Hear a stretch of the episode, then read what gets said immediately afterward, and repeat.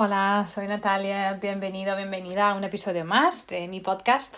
Eh, este episodio forma parte de una serie de episodios que estoy ofreciendo para daros a conocer los aceites esenciales. Aunque este episodio es un poco eh, diferente, especial, porque quiero mirar algo en particular eh, que muchos y muchas de vosotras me preguntáis, que es cuál es la diferencia entre CBD D, o sea, el aceite de CBD, y el, aceite esencial de copaíba. ¿vale? En el episodio anterior hablé del aceite esencial de copaíba. y que, muchos de vosotros conocéis y os estáis enamorados de él y de sus beneficios como yo.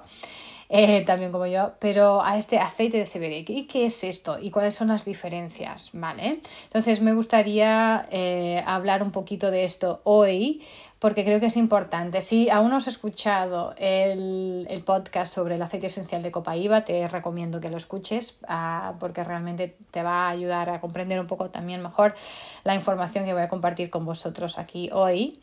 Y sé que hay muchas discusiones sobre esto. Y yo creo que es importante tomar unos minutitos para hablar sobre lo que, lo que se sabe y que esto a lo mejor te puede ayudar a comprender algunas de las diferencias entre estas dos, cosas, que en realidad son bastante diferencias, diferentes, ¿vale? Pero para hacer esto yo creo que lo primero es hablar un poquito, sin querer entrar mucho dentro de la, ciencia de todo esto, pero de lo que es el sistema endocannabinoide en nuestro cuerpo, ¿vale? Porque voy a hablar del sistema endocannabinoide y es el, eh, ECS, ¿no?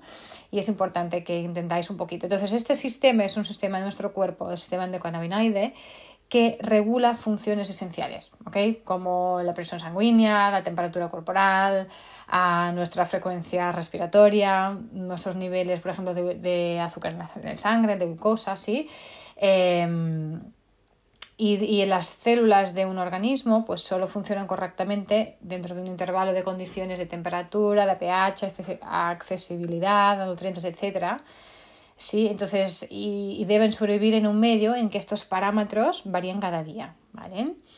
Em, entonces, el, el, sistema endocannabinoide es un sistema de esto, de neurotransmisión que se encuentra en diferentes zonas y en tejidos diferentes de nuestro cuerpo, ¿vale? Y, está formado por una serie de receptores cannabinoides y endocannabinoides, ¿vale? Que interactúan y también unas enzimas que regulan, digamos así, el, ciclo de vida de los endocannabinoides, ¿vale? Y estos receptores se encuentran en el cerebro, en diferentes órganos, sistema nervioso central y periférico, ¿vale? se encuentran en tejidos, glándulas y, células inmunes, es decir, en todas las partes eh, de, nuestro cerebro, ¿vale? Menos lo que llamamos el bulbo raquídeo, que controla las funciones autónomas como la respiración. Entonces, en cada región, el sistema endocannabinoide realiza pues estas diferentes tareas, ¿vale? Pero eh, pero el resultado es siempre el mismo, ¿no? Lo que se busca es siempre el mismo, que es la homeostasis, o sea, el equilibrio, ¿sí? El mantenimiento de un entorno interno estable, ¿ok? A pesar de las diferentes fluctuaciones de todo lo que pueda ser el entorno externo, ¿ok? Entonces hay diferentes tipos de receptores, ¿no? En este sistema endocannabinoide, los receptores CB1 y los receptores CB2, entonces los CB1 están principalmente em, en el cerebro, en el hipocampo, en, la corteza cerebral, el cerebelo, eh, el hipotálamo, la amígdala, es decir, todas las regiones responsables de los procesos mentales y fisiológicos, como la memoria, la mm, cognición superior, la coordinación motora, el movimiento, ah, el apetito, la percepción de dolor, las emociones. ¿okay? Y, también regula, el CB1 también regula el crecimiento de las células cerebrales y la migración de células madre. ¿vale? Los receptores CB2 se concentran en el sistema inmune y el sistema nervioso, ¿vale? pero también en nuestro intestino, en el hígado, en el bazo, el corazón, los riñones, los huesos, los vasos sanguíneos, las células linfáticas, las glándulas endocrinas, los órganos reproductores, ¿ok? ¿Vale? Entonces, este, este, mm, eh, este receptor CB2 em, pues eh, pueden expresarse en el cerebro en condiciones de daño, ¿okay? después, después de mejor una lesión o un traumatismo por una enfermedad degenerativa. ¿Okay? Entonces, yo creo que es importante entender este contexto para poder hablar un poquito de lo que voy a hablar aquí, de la diferencia entre el aceite de CBD y el aceite esencial de copaíba. ¿vale? Entonces, sabemos ¿no? que el sistema endocannabinoide es, este, es un sistema resuelto, que todo lo que hay sabemos todo lo que hay que saber, entre comillas, sobre CB1, CB2, ¿vale? Em, en general, a nivel científico esto es, ah, es, muy conocido, es muy, está muy estudiado y sabemos dónde interactúan en el cuerpo, ¿ok? Ah, sabemos también que existe una mayor preponderancia de CB2 en la periferia, ¿sí? Y que los receptores de CB1 están más centralizados y tienen funciones muy específicas, ¿ok? Todo el sistema endocannabinoide, por ejemplo, es muy influente en todo el cuerpo por esta, o sea, debido a esta amplia distribución y la y variación que existe entre esos diferentes tipos de receptores, ¿vale? Entonces, los receptores CB2, ¿sí? que es donde la mayor parte de esta discusión entre aceite CBD y aceite esencial de copaíba parece estar enfocada y centralizada, Ah, realmente se ocupa mucho de la capacidad inmune del cuerpo, ¿sí? de cómo el cuerpo puede monitorear y controlar estas respuestas inflamatorias de manera adecuada. ¿okay?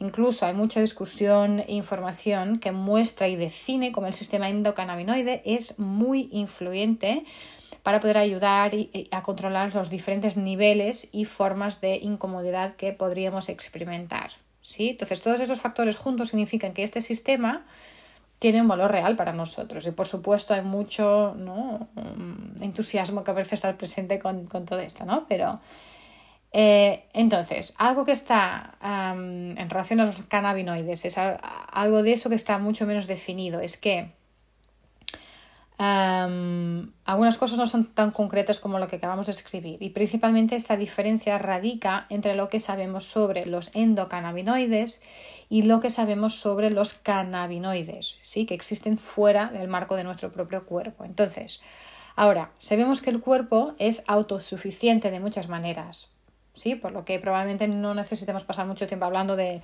de los cannabinoides que nuestro cuerpo produce por sí solo, pero en cambio, Hablemos de aquellos que encontramos en una fuente externa y específicamente hablando de CBD y hablando de aceite esencial de copaíba. ¿Vale? Entonces, y aquí que viene esta discusión. Entonces, cuando hablamos de esto, eh, esto realmente se convierte en una cuestión de cómo podemos influir mejor eh, en este sistema dentro del cuerpo. ¿Sí?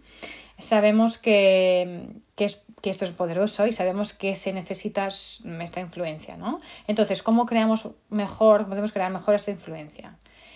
En estos momentos hay mucha discusión, discusión sobre el CBD, el aceite de CBD y su influencia dentro de este sistema, sistema endocannabinoide. Pero, em, em, pero para poder em, ver esto, ¿vale? Yo creo, yo personalmente, y no solo yo, pero también esta, esta es la opinión de varios uh, medios científicos, bueno, y específicamente también de, este médico que estoy citando, el doctor David Hill, el aceite esencial de copaíba es una solución mucho mejor, mucho más que el aceite de CBD. Y bueno, aquí voy a hablar de algunas de las razones para eso, ¿sí? Porque um, la influencia de un receptor o influencia en un sistema siempre es un proceso, ¿sí? de cómo se influye mejor o qué, o es lo que sucede dentro de este sistema. ¿vale? Entonces, primero, entender qué es el CBD. ¿vale? El CBD ah, tiene diferentes, diferencias muy claras ¿vale? entre el CBD y el aceite esencial de copaíba. Em, porque de hecho, mm, copaíba es un aceite esencial y el CBD no es un aceite esencial. ¿Vale? ¿Qué quiere decir? Es un botánico, es una molécula aislada. ¿Qué quiere decir? Que, bueno, de hecho el CBD proviene de, una, de la planta de cáñamo o de la marihuana, en, en, en, bueno, en, varias, en todas sus diferentes formas, ¿ok? Es un botánico que se encuentra dentro de esta planta, pero no es un aceite esencial. ¿Okay? Una de las cosas que sabemos en un sentido más básico es que los aceites esenciales se comportan de una manera muy diferente en el cuerpo y esto aquí no es una excepción. Las personas a veces se refieren a, a, él como aceite de CBD eh, porque esa molécula, ya que está aislada, se aísla y luego se combina con algún tipo de aceite portador, de aceite vegetal.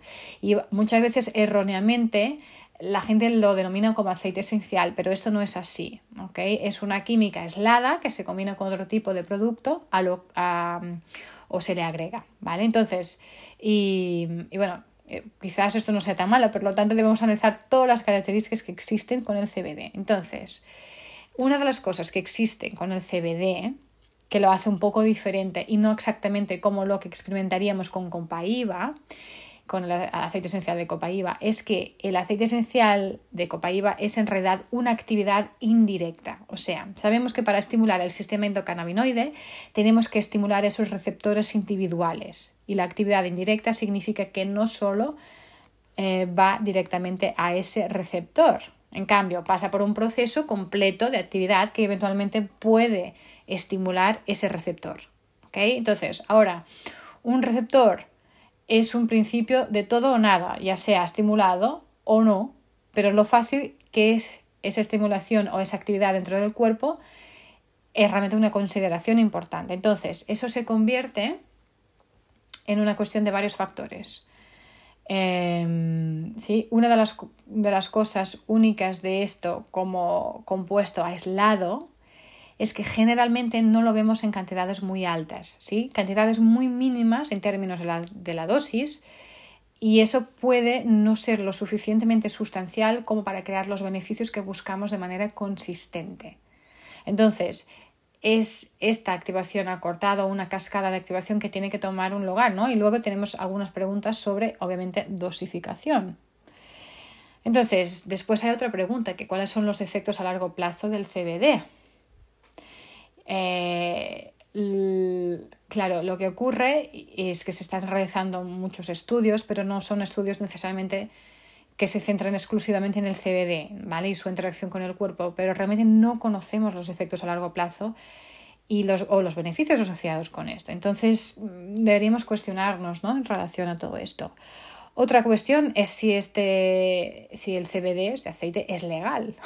sí, entonces, em, este problema, bueno, al menos hasta cierto punto, existe realmente este desafío regulatorio hay varios lugares donde em, este, este, aceite de CBD, aceite vegetal de CBD es permitido, pero otros lugares que no, ¿vale? Entonces, hablemos del aceite esencial de copaíba, ¿sí? Como en comparación. Entonces, todas esas cosas que dije hasta ahora del CBD, combinadas, em, poniéndolas juntas, para mí eh, realmente empiezan a causar alguna duda, ¿vale? Y me surgen varias preguntas. Entonces, cuando comparamos esto con lo que vemos del aceite esencial de copaíba, mm, para mí realmente se vuelve muy muy diferente. Es un aceite, este primero es un aceite esencial. Es una de las cosas que sabemos sobre los aceites esenciales es que tenemos una química completa de la planta.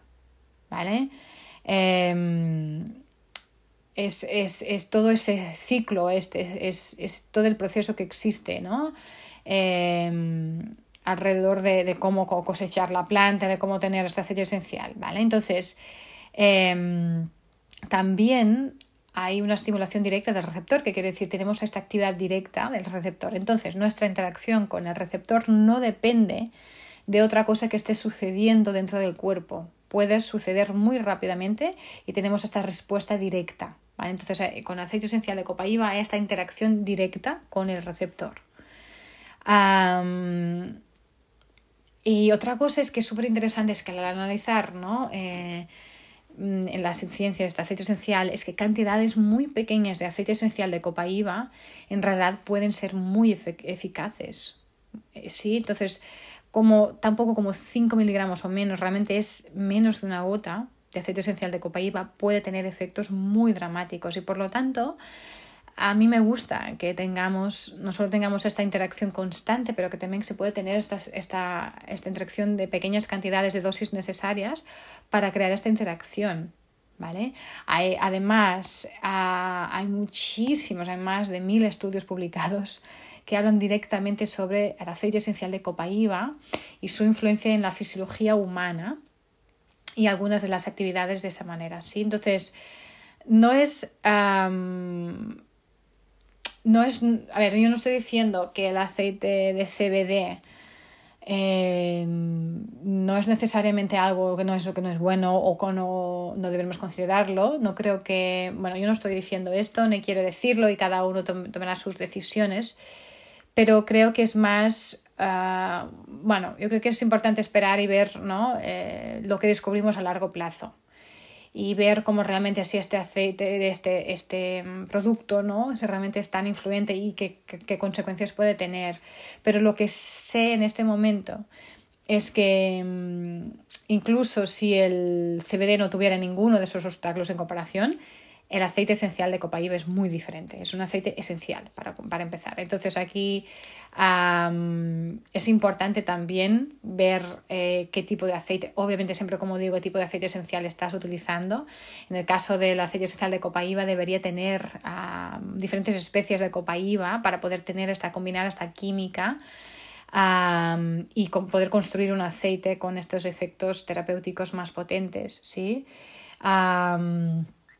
Especialmente debería incluir eh, principalmente el sesquiterpeno, porque uno de los grandes valores de estos sesquiterpenos, eh, y perdonad por estar aquí entrando hablando de química, que yo no soy ninguna experta, pero eh, lo que he leído, lo que he estudiado un poquito, los sesquiterpenos es que realmente tienen este potencial Em, de, bueno, y de, beneficios posteriores, o sea, en otras palabras, los metabólitos secundarios e incluso los metabólitos terciarios de estos escuterpenos tienen efectos y beneficios mucho más duraderos. ¿okay? Entonces, em, eh, y claro, no podemos olvidar que esto, obtenemos esto, eh, con, tendremos esta actividad directa ah, y en respuesta con el sistema mismo, aún con, con cantidades muy pequeñas. Entonces, yo creo que esto significa que es perfecto para utilizar como un modelo de consistencia, ¿no? con algo que puedes utilizar constantemente. ¿no? Ah, ahora, también es muy importante mirar todo lo que es pureza, lo que es la potencia ¿vale? de uno y del otro. Em, siempre que pienso en CBD en relación a comparado con Copaíba o cualquier cosa, de hecho, francamente cualquier cosa que en este momento encaja en esta categoría, tenemos que pensar de, varios, de varias perspectivas. Uno de ellos es la pureza, ¿sí? Eh, nada, absolutamente nada es más importante con un aceite esencial que su pureza, ¿vale? Como cualquier cosa, pero específicamente en un aceite esencial lo más importante es la pureza del aceite, ¿vale? Por eso siempre os digo en todos los episodios de eh, este, esta serie de, que está dedicada a los aceites esenciales que es muy importante verificar esta pureza, ¿vale? Entonces, ah, es importantísimo eh, que te puedan proveer con los resultados, las pruebas de los test que están hechos en el aceite esencial. ¿Sí? Si esto no lo provee la empresa que te provee los aceites, entonces pues con cuidado, ¿ok? Ah, pero realmente hay una diferencia muy grande entre, entre la manera como se está creando hoy en día em, em, el CBD, el aceite de CBD.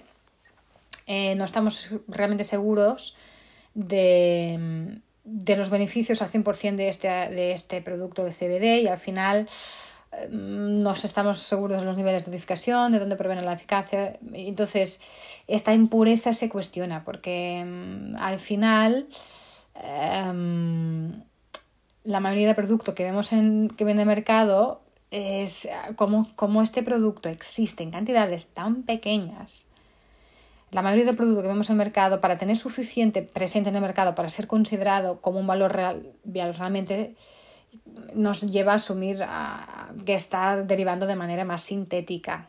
¿sí? Em, y no tenemos que tener este debate sobre la diferencia entre algo natural en el cuerpo y algo más sintético en el cuerpo, obviamente, ¿no? Esto es bastante obvio, ¿sí? Si ponemos algo natural en el cuerpo, si ponemos algo sintético, esto es que habla por sí mismo, ¿no? Así que, mm, potencia, pureza, este es importantísimo. sí, está completamente conectado. Y obviamente que esto también se va mm, a, ¿cómo se llama? ¿Cómo se dice? A reflectir en el precio de una cosa y la otra, ¿vale? Eh, aunque los aceites esenciales son súper rentables porque utilizamos gotitas, muchas veces, veces menos que una gota, ¿vale? Entonces, es importante también tener en cuenta, mm, no solo porque uno es más barato que el otro que vas a recoger a, esto, ¿no? Em, entonces, si creemos que el sistema endocannabinoide es tan importante como todo creemos, creemos que es, independientemente de la posición que tomemos dentro de este proceso, eh, realmente es importante buscar esta consistencia, ¿sí? Y, eso creo que es importante tener la oportunidad del uso diario eh, o alguna oportunidad de exposición constante a esto. Em, bueno, em, además, eh, esto, bueno, no tiene mucho sentido también los precios que vemos del aceite de CBD, son, bueno, no, es algo no sostenible realmente. Entonces es importante que podemos sostener eh, alguna entrega al cuerpo constante de esto y idealmente en cantidades muy pequeñas o no, o no tendremos esta eficacia.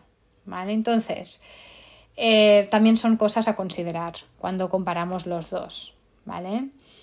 Em, entonces, ¿por qué no elegir algo que el precio lo haga equitativo o lo puedo usar a diario para que tengamos un apoyo constante en este sistema, ¿no? Entonces, em, al final todo es un camino, sí, al final todo es un proceso. Em, yo creo que es importante cada uno, ¿vale? Decir por sí mismo, obviamente, y ver, ¿no? Y conocer y descubrir, preguntar, cuestionar, investigar, ¿sí?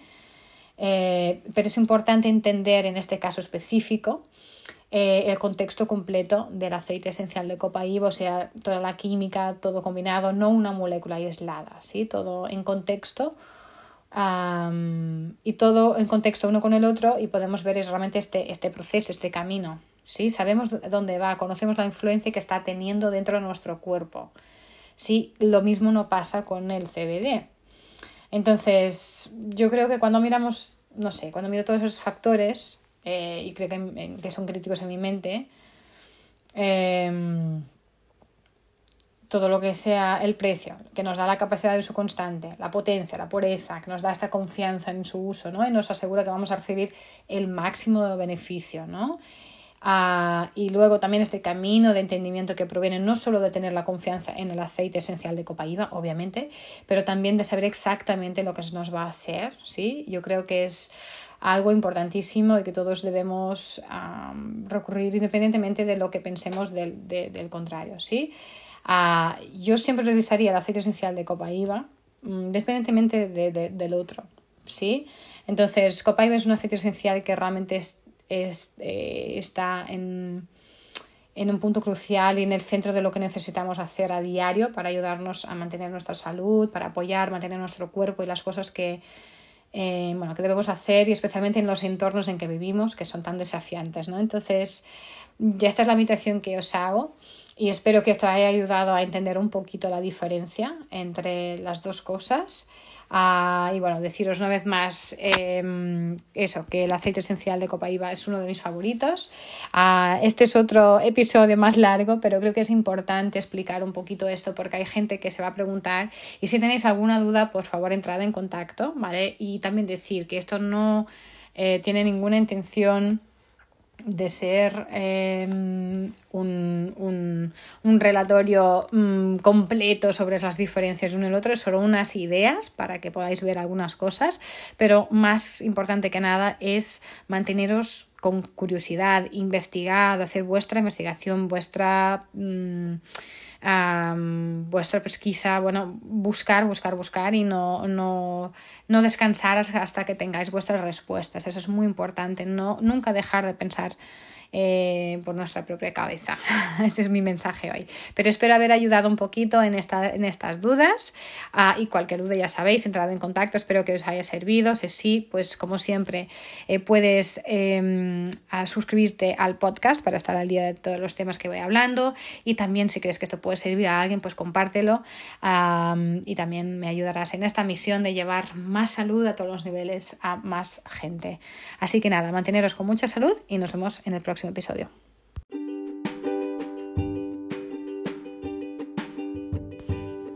Hola, soy Natalia, bienvenida a este podcast donde a diario hablamos de salud a todos los niveles y te ayudamos a dar un paso más en dirección a la vida que deseas.